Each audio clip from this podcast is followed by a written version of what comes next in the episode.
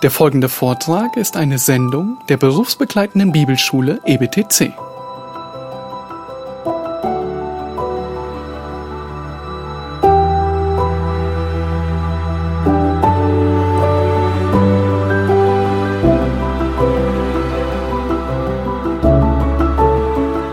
Hat dich schon mal jemand auf Schwierigkeiten vorbereitet?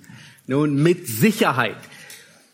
Vielleicht denkst du da an äh, die Nachrichten, die dich vorbereitet haben, dass die Bahn streikt und äh, drei Tage keine S-Bahn fährt. Und es ist zwar finster, aber zumindest kannst du dich darauf einstellen, dass alles chaotisch wird. Oder du hast, äh, jemand hat dich auf eine Prüfung vorbereitet. Oder du bereitest deine Kinder auf einen Arztbesuch vor, weil vielleicht Tetanus und was auch immer noch ansteht. Ähm, ich kann mich erinnern, als wir noch an der Schillingbrücke unser Büro hatten, ähm, je nachdem, wer meistens als erster nach Hause gefahren ist, der hat die anderen vorbereitet und gesagt, die B1 ist dicht. Also dann wusste jeder, entweder ich nehme einen Umweg oder ich bereite mich auf einen langen Nachhauseweg vor. Oder als dein erstes Kind geboren wurde, hat dich wahrscheinlich jemand vorbereitet und gesagt, also sei dir bewusst, die ersten Monate sind nichts anderes wie eine reine Ausnahmesituation für alle von euch. Ja, oder jemand bereitet dich vor fürs Grundlagenjahr beim IBDC zu studieren und sagt dir, naja, du musst eine Stunde Leiden pro Tag investieren, nämlich die Hausaufgaben zu machen.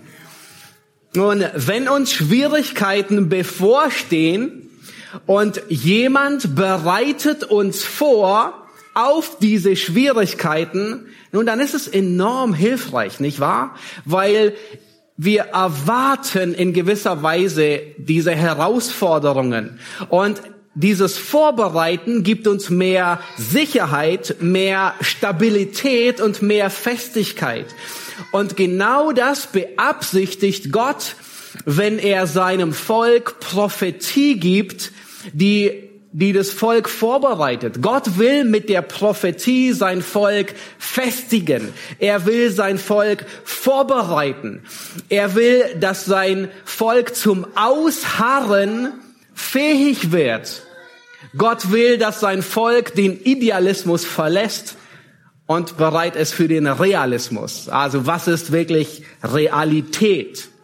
Nun, wir äh, beginnen heute mit Kapitel 11. Äh, wir sehen uns die ersten 20 Verse im Buch Daniel an. Wir hatten eine längere Pause in Daniel. Ich glaube, es waren fast neun Wochen oder so. Ähm, aber wir werden uns heute Daniel Kapitel 11, die ersten 20 Verse anschauen. Und vielleicht erinnert ihr euch noch daran, dass Kapitel 10, 11 und 12 in gewisser Weise eine einzige Prophetie sind. Nun, Daniel, in Kapitel 10 wird uns berichtet, Daniel, er trauert, und zwar unglaublich eine tiefe Trauer. Und der Grund, der war sehr wahrscheinlich, lag es daran, dass er Nachrichten aus Jerusalem bekommen hatte und er hatte gehört, der Wiederaufbau des Tempels, der ist ins Stocken geraten. Nun zwei Jahre vorher, unter Kyros im ersten Jahr, hatte er den Juden befohlen, zurückzugehen nach Jerusalem und den Tempel wieder aufzubauen. Und kaum war das Projekt gestartet, wurde es wieder auf Eis gelegt. Nicht wegen den Finanzen, weil Finanzen gefehlt haben, sondern weil die Feinde Druck ausgeübt haben und die Juden bremsen wollten. Nun, sie haben mit jedem Mittel haben sie versucht, die Widersacher, das waren die Samariter, das waren, deswegen waren die Juden so böse auf die Samariter, ähm, haben die Samariter versucht, sie abzuhalten, den Tempel nicht zu bauen und Jerusalem nicht wieder aufzubauen. Sie haben sogar Wissenschaftler von Kyros, seine Ratgeber, bestochen, um Einfluss zu nehmen auf Kyros und ihm zu raten, diese Juden sollen niemals den Tempel wieder aufbauen. Und Daniel, er hört davon und er ist, er ist, er ist wirklich in so tiefer Trauer. Er ist mittlerweile ein Mann, über 80 Jahre alt, wahrscheinlich 3, 84 Jahre alt. Und was tut Daniel, als er davon hört? Daniel ist ein Mann des Gebets. So kennen wir. So haben wir ihn kennengelernt. Und er schreibt keinen offenen Brief zurück an diese jungen Sprösslinge dort in Jerusalem äh, und liest ihnen so richtig die Leviten und macht sie rund. Nein, Daniel, er ist, er ist über 80, er ist nicht mehr ein Mann, der physisch Bäume ausreißen kann, aber geistlich kann er noch alte Eichen ausreißen. Ähm, er ist jemand, der physisch nicht mehr mit anpacken kann, um den Tempel zu bauen, aber weil er so hingegeben betet, weil er ein so eifriger und ein so treuer Beter ist, wird er für sein Volk zu einem unglaublichen Segen tausende von Kilometer weit entfernt, nämlich durch die Prophetie, die er hier bekommt in diesen drei Kapiteln, Daniel 10, 11 und 12.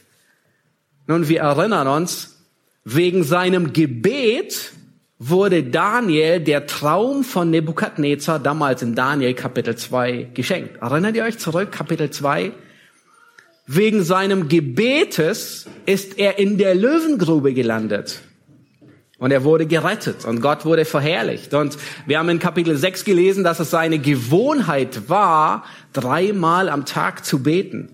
Nun, wegen seines Gebetes erhielt Daniel in Daniel Kapitel 9 diese unglaubliche Prophetie von den 70 Jahrwochen. Ja, eine Schau, die bis ans Ende des Zeitalters geht. Und wisst ihr was? Ebenfalls wegen Gebet bekommt er diese Prophetie in Kapitel 10, 11 und 12. Das ist die letzte große Prophetie und es ist die Antwort Gottes auf das Gebet von Daniel. In Kapitel 10, schlag Kapitel 10, Vers 12 auf, da sagt der Engel, der zu Daniel kommt und sagt, er sagt dort, deine Worte sind erhört worden. Also in anderen Worten, dein Gebet ist erhört worden und ich bin gekommen um deiner Worte willen. Das heißt, der Auslöser, dass der Engel Gabriel hier zu Daniel geschickt wird, war das Gebet Daniels. Er ringt mit Gott im Gebet, um zu verstehen, was geht hier vor. Ich meine, was plant Gott? Was tut er? Ich meine, die ganze Hoffnung war da, der Tempel wird wieder aufgebaut, es kommt alles wieder zu der alten Herrlichkeit wie unter Salomo zurück und, und es sieht so düster aus, wie es nur, wie es nur düsterer nicht aus hätte aussehen können. Und wir sehen bei allen treuen Männern und Frauen Gottes, sehen wir einen direkten Zusammenhang zwischen Wirksamkeit und Gebetsleben. Zwischen Wirksamkeit und Gebetsleben. Und der Grund, dass Daniel ein so unglaublicher Held des Glaubens, ein so unglaublich treuer, wirksamer Mann war, war Teil dessen, dass er so treu, so eifrig und so hingegeben war im Gebet. Jakobus 4 erinnert uns, ihr habt nichts, weil ihr nichts bittet. Ihr bittet und bekommt nichts, weil ihr in böser Absicht bittet, um es in euren Lüsten zu vergeuden. Nun, das traf auf Daniel garantiert nicht zu. Er hat gebetet und er hat nicht für sich gebetet, um es in seinen Lüsten zu vergeuden. Gebet zeigt unsere Abhängigkeit vor Gott, von Gott. Benedikt Peters, ähm, er, er, er, er sagt Folgendes. Er sagt, wer nicht betet, ähm, aus, äh, genau, wer nicht betet, der glaubt, er habe sich, die Umstände, die Menschen und die Zukunft in seiner Hand. Sehr gut zusammengefasst. Wer nicht betet, er glaubt, er habe sich, die Umstände, die Menschen und die Zukunft in seiner Hand. Und man könnte fast sagen, Gebet ist wie die Wurzeln eines Baumes. Wer leistet die harte Arbeit bei einem Baum? Und nicht die Zweige, auch nicht der Stamm, auch nicht die Äpfel, ist nur die Frucht. Die Wurzeln. Die Wurzeln leisten die starke Arbeit, sie stärken den Baum und sie ernähren den Baum. Aber diese harte Arbeit der Wurzeln, sieht man die? Die ist ziemlich verborgen, liegt unterhalb der Erdoberfläche.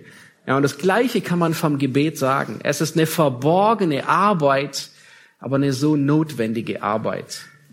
Nun, lasst uns Kapitel 11 aufschlagen und wir gehen in Daniel Kapitel 11. Ähm, das Kapitel ist unglaublich reich und ähm, ich hoffe, ihr habt alle in eurem Wochenblatt diese Karte, ähm, diese Karte, und ich möchte euch bitten, während der Predigt diese Karte wirklich auf einer Seite zu haben und auf der anderen Seite ähm, des Oberschenkels die Notizen zu schreiben. Ähm, diese Karte ist sehr hilfreich, weil was wir heute durchgehen, ist so viel an ähm, an geschichtlichen Informationen und das hilft uns ein bisschen.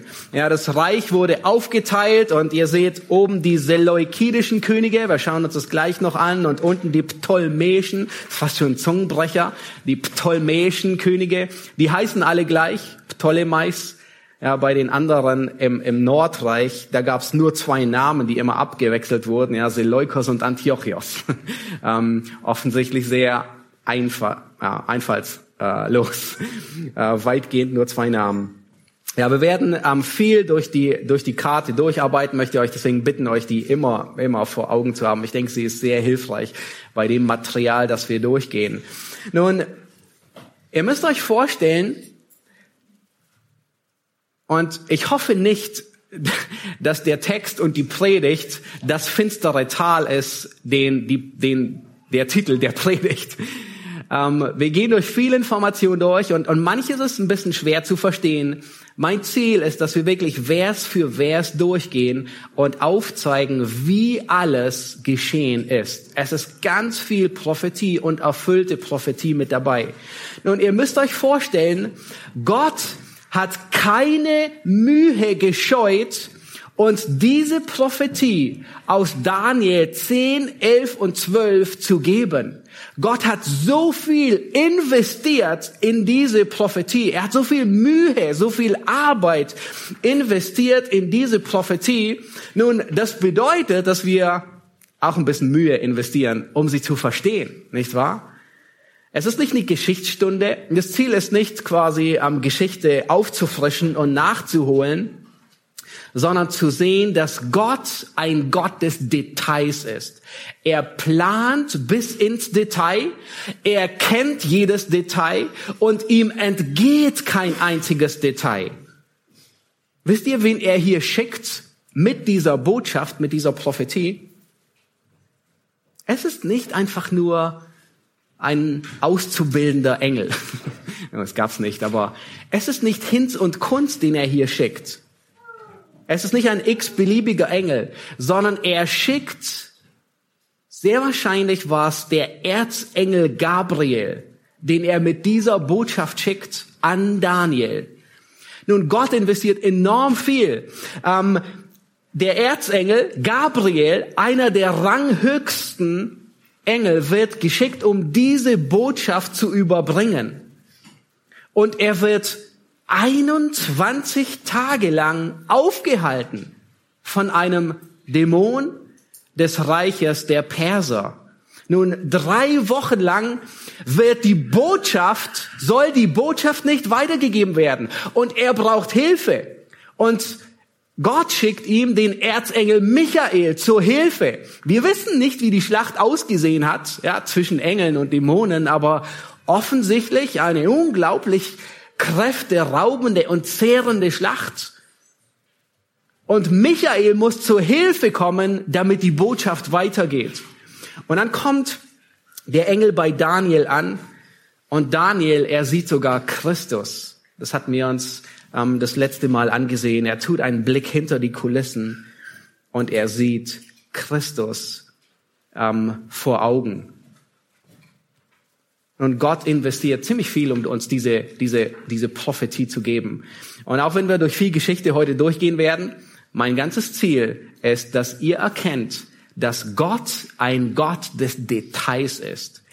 Nun, wenn wir die, ähm, wenn wir gewisse Theologiebücher wälzen und uns bei den Eigenschaften Gottes ähm, die Eigenschaften Gottes anschauen, dann gibt es viele Eigenschaften, aber eine Eigenschaft ist darin nicht zu finden. Ein Gott ist ein Gott des Details. Aber das ist eine Eigenschaft, die wir heute in dem Text erkennen werden. Er liebt Details. Er kennt Details. Er zählt sogar die Haare auf deinem und meinem Kopf. Er weiß ganz genau, wie viele du noch hast und hattest. Und er ist Gott ist so ein Gott des Details, dass das ganze Universum so aufgebaut ist. Vom größten bis ins kleinste Detail. Er hat sogar die Elektroden und die Neutronen geschaffen und hat den Überblick über die allerkleinsten Details. Gott ist ein Gott der Details. Nun lasst uns beginnen und Vers 2 lesen. Ähm, wir sehen dort die Prophetie über Persien. Vers 2.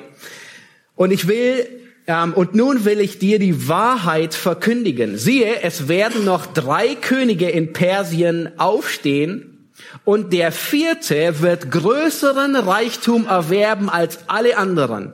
Und wenn er sich in seinem Reich stark fühlt, wird er alles gegen das griechische Reich aufbieten nun, in die, dieser Vers, er beschreibt die Prophetie über Persien. Daniel ähm, bekommt diese Vision im, im dritten Jahr des Kyros. Er war bereits einer dieser drei ähm, Könige von Medo-Persien.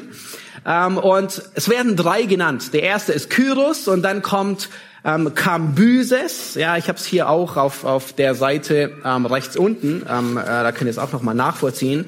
Und dann der nächste persische König ist Gaumata Pseudos Merdes.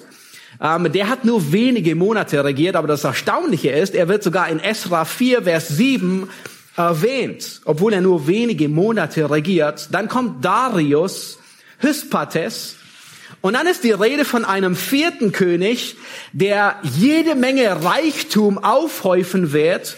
Und er wird, wenn er seinen Reichtum aufgehäuft hat, wenn er stark geworden ist, Mann und Maus alles und jeden in seinem Reich aufbieten, um gegen Griechenland Krieg zu führen. Nun, dieser König, dieser vierte, heißt Xerxes der Erste. Er ist uns ein bisschen besser bekannt. Und zwar als Ahasveros. Sie schon mal gehört von Ahasveros aus dem Buch Esther? Das ist dieser vierte König Ahasveros. Esther 1 berichtet uns von einem Festmahl von Ahasveros, Xerxes, der alle Gewaltigen von Persien und Medien, die Edlen und die Obersten seiner Provinz einlud. Und dort stellt er man, man, man, ah, man, man wage und staune 180 Tage seinen Reichtum, seine Pracht und Majestät zur Schau, damit alle sehen, wie reich er ist.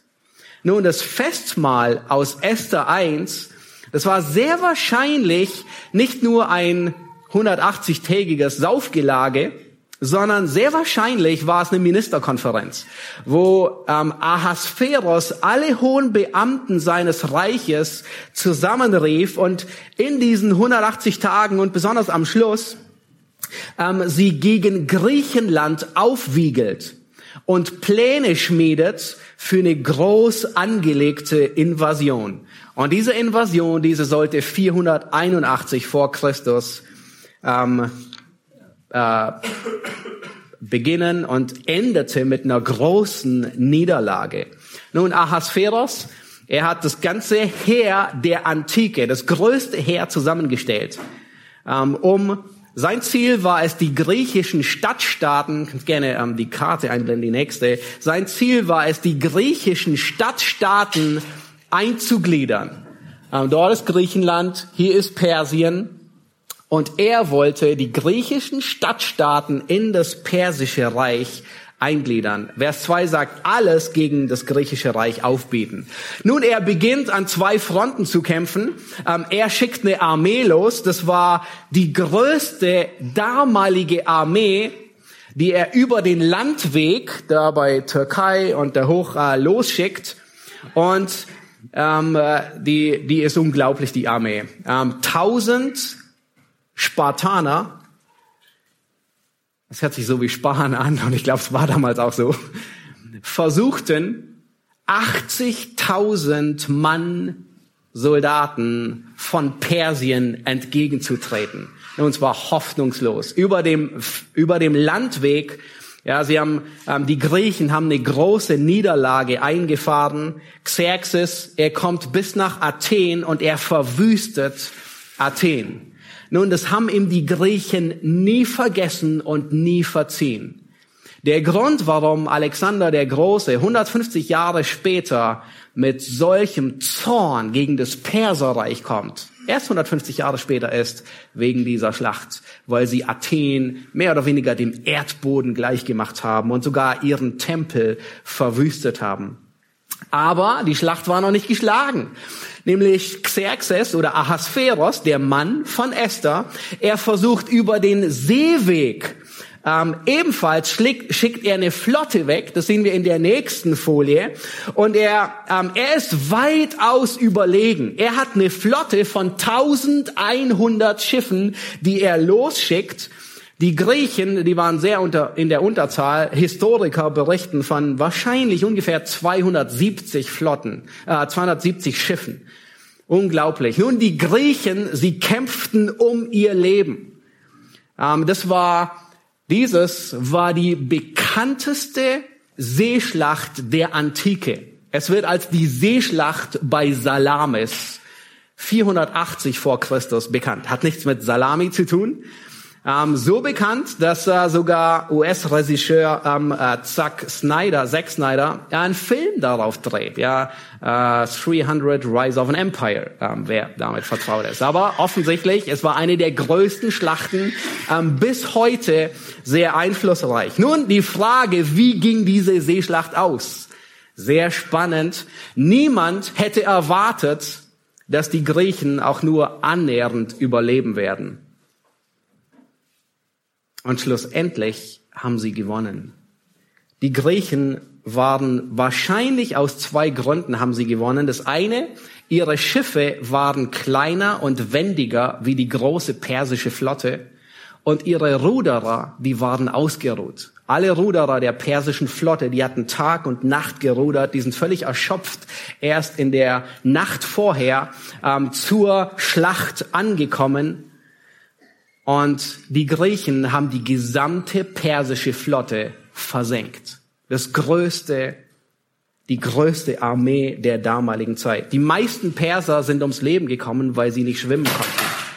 Sie konnten nicht schwimmen. Die Griechen, die haben sich schwimmend an die andere Seite gerettet. Und hier sieht man sehr gut an einem Bild Xerxes Ahasveros. Er war an Land und er hat von Land die Schlacht beobachtet.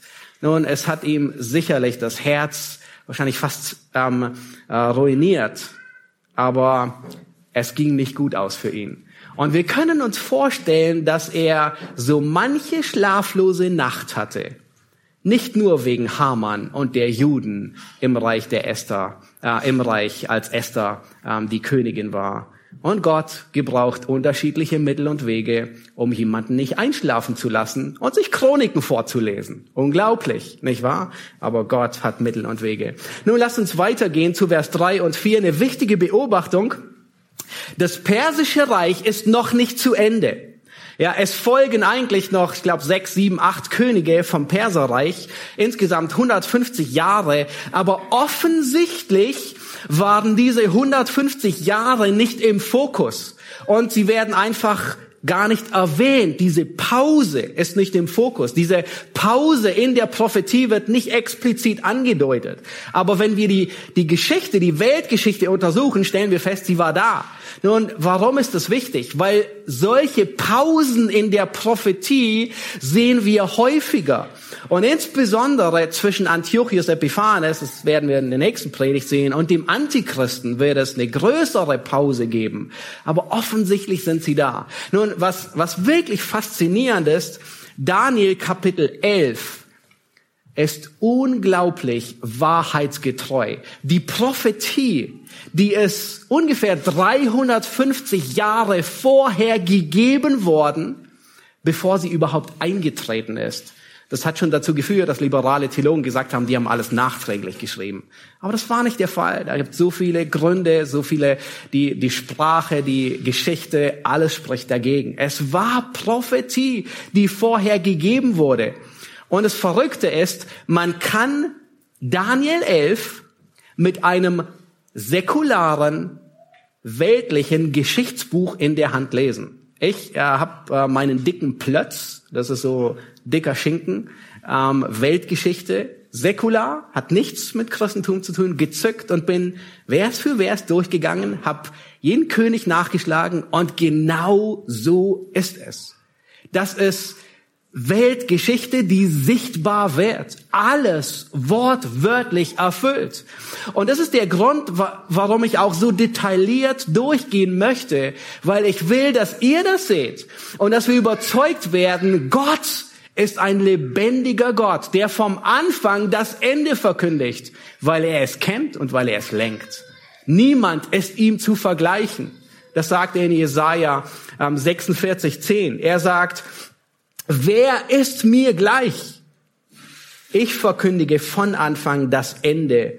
Mein Ratschluss soll zustande kommen. Alles, was mir gefällt, werde ich tun. Niemand ist Gott gleich.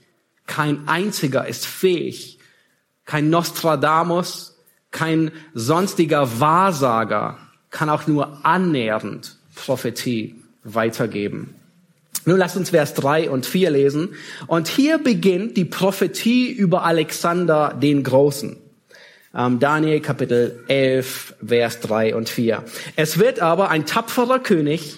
Ja, ich habe im Text, ähm, ich habe im biblischen Text, vielleicht seht ihr das später noch mehr, habe ich, ähm, vor allem weil so viele Namen sind und äh, weil so viele Personen sind, habe ich in Klammer immer die Namen hinzugefügt. Ähm, äh, und äh, ihr könnt es auch je, gerne auch in eure Bibeln reinschreiben. Ähm, einfach dieser tapfere König, wer war das nochmal? Ah ja, es war Alexander der Große. Ja. Also auch in den nächsten Versen, ähm, die ihr hier seht, also hier habe ich in den Bibeltext mit einer Klammer die Namen jeweils immer hinzugefügt.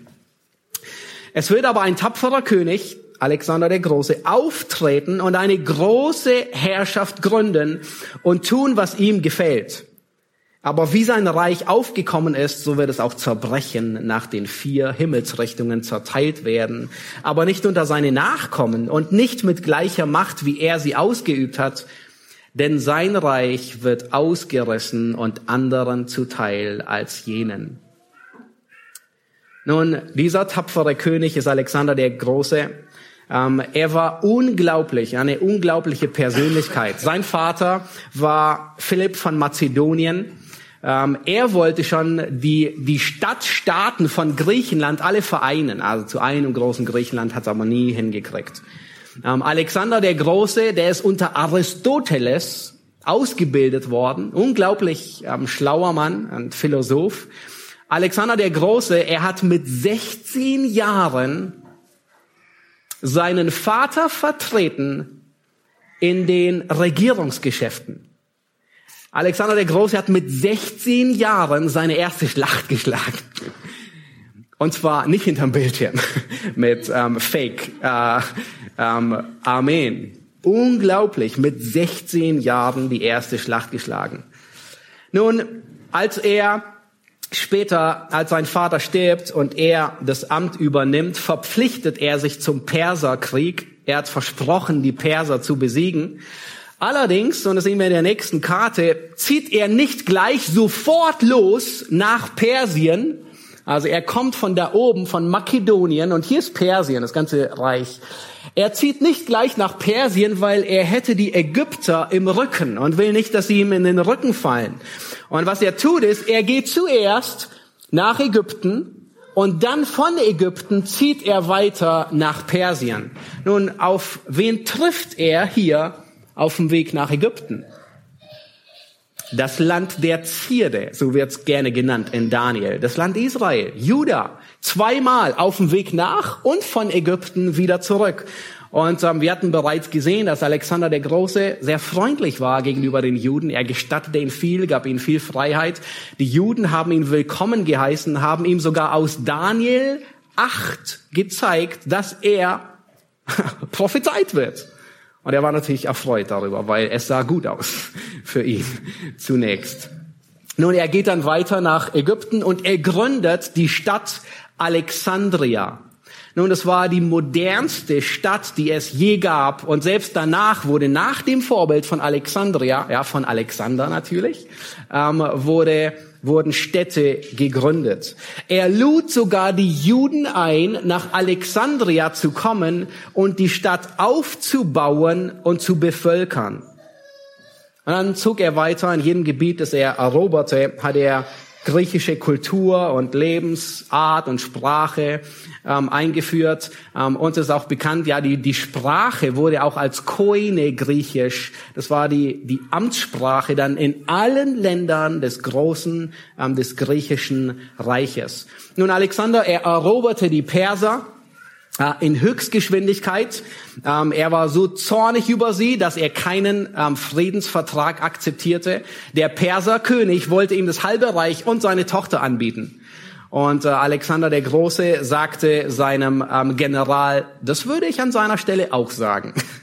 Aber er ließ sich auf keinen, ähm, er wollte sie einfach überrennen und ruinieren. Er marschierte dann über den Hindus, Indus nach Indien hinein, ähm, um, um noch weiter vorzugehen. Aber andere Kriegsarten, äh, besonders Elefantenkrieger, ähm, die war er nicht gewohnt. Das tropische Klima war er nicht gewohnt und seine Soldaten waren erschöpft. Und all das zwang ihn zum Rückzug. Er starb, manche streiten sich, ich glaube, mit 32 oder 33 Jahren plötzlich und unerwartet. Nun, der Dirke Weltatlas sagt etwas sehr Interessantes. Ihr kennt alle Dirke, hattet ihn in der Schule.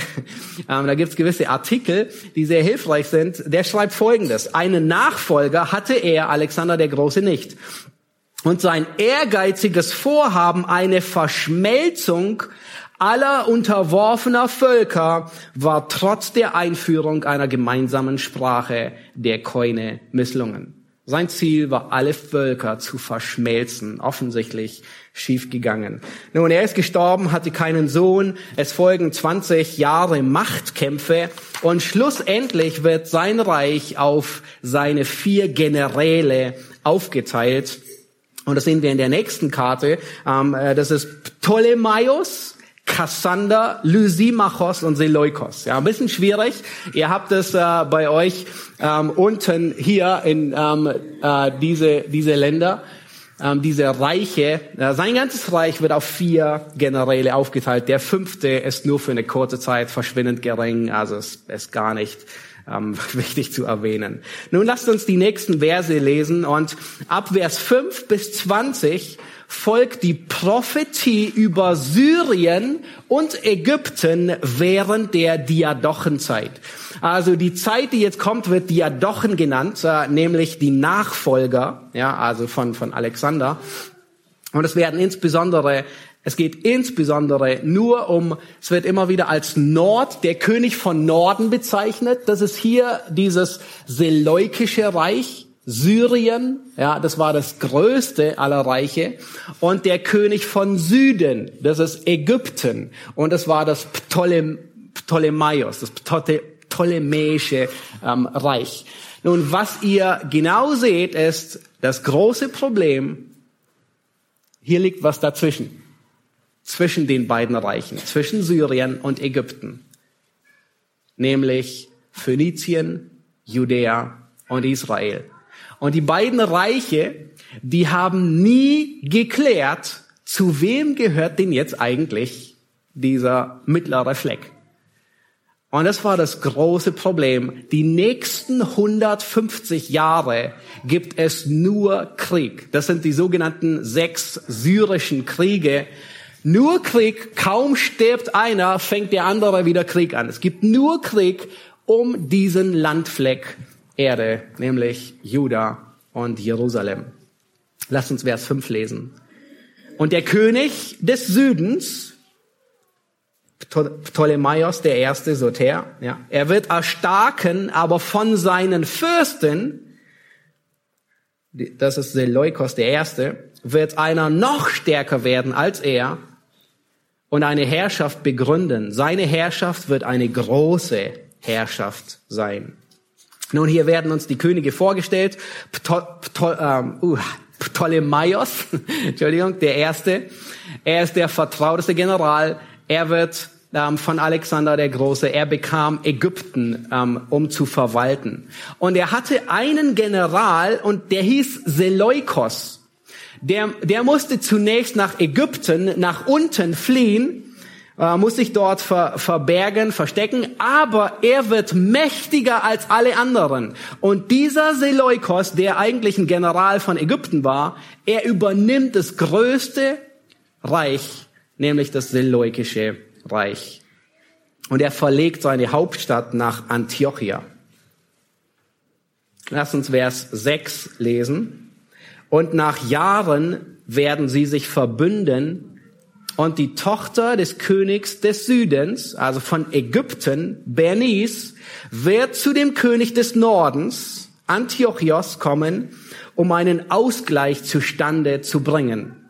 Aber sie wird die Macht nicht behalten und auch er wird nicht bestehen, noch seine Macht, sondern sie, also die Frau Bernice, wird dahingegeben, Sie und die sie kommen ließen und ihr kennt und der sie eine Zeit lang zur Frau genommen hatte. Nun, ähm, es geht fortwährend nur um den König des Südens, um Ägypten und um den König des Nordens in Antiochia, Syrien, das Seleukische Reich. Konstant führen die Krieg. Nun, ähm, nach zwei Kriegen kommen sie zur Übereinkunft, ähm, dass sie Frieden schließen wollen. Und die Art und Weise, wie sie Frieden schließen wollen, ist, ähm, dass, dass eine Heirat zwischen den beiden Königreichen, ähm, die, die soll sicherstellen, da ist Frieden. Nun, ähm, Ptolemaios, der Zweite, der hier aus dem Südreich, der gibt seine Tochter Bernice dem König Antiochios dem Zweiten, also Theos also nicht Theo, sondern Theos, ähm, zur Frau. Nun, das war ein cleverer Schachzug, weil die Tochter, die würden gemeinsam Kinder kriegen und der Sohn, der würde nun gute Friedensbedingungen mit Alexandria, mit dem, mit Ägypten führen. Vielleicht hatten sie sogar noch mehr im Schilde. Der Sohn, der gemeinsame Sohn würde auf dem Thron sitzen und es würde zumindest den Frieden sichern zwischen den zwei Parteien. Das eigentliche Problem war, Antiochus II. war schon verheiratet mit einer Frau namens Laodike. Und er hatte sogar ein Kind von ihr.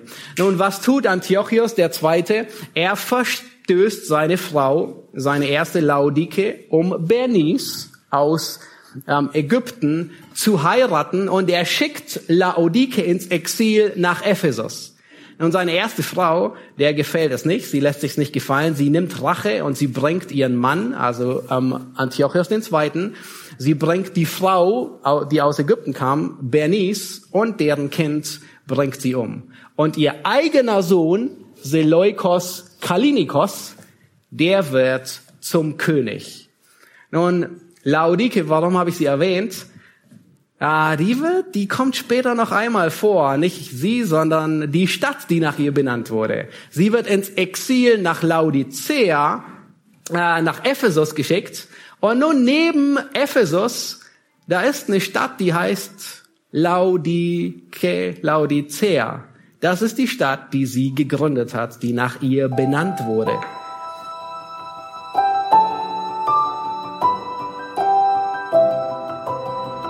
Diese Sendung war von der berufsbegleitenden Bibelschule EBTC.